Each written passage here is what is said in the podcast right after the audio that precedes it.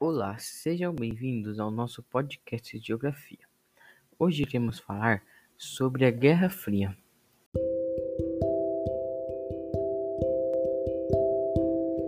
A Guerra Fria teve início em 1940 a partir de uma disputa ideológica entre Estados Unidos da América e União Soviética pela hegemonia militar, política e econômica do mundo.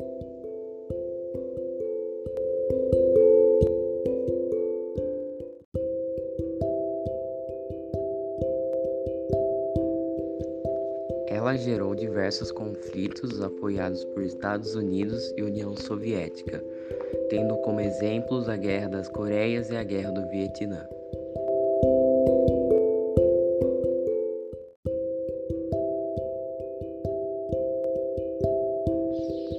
Também gerou diversas disputas ideológicas, sendo elas a corrida armamentista, corrida espacial, Olimpíadas e etc.